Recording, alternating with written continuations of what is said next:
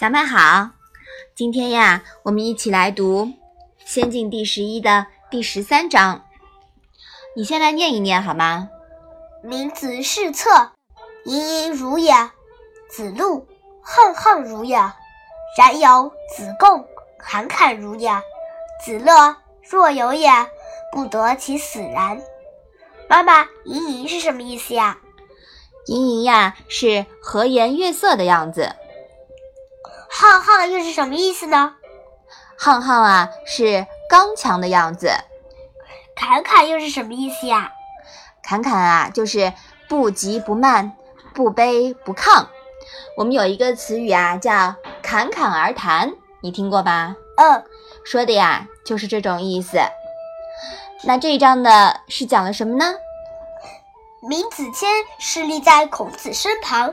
一派和悦而温顺的样子，子路是一副刚强的样子，然有子贡是诚然不不不卑不亢的样子。孔子高兴了，但孔子又说：“像仲由这样，只怕不得好死吧。”本章在列的几个弟子中，闵子骞以孝顺闻名，行事。谨小慎微，和颜悦色。然有子贡有大才风范，尤其子贡呀，有勇有谋，从容而坚毅。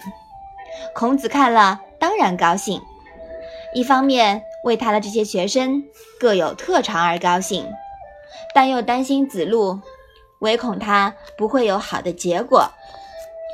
子路尽管非常刚强，但刚太过。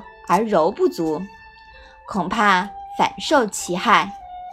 后来啊，子路果然惨遭魏国内乱屠戮。但其实呢，子路是明知必死而慷慨赴死的。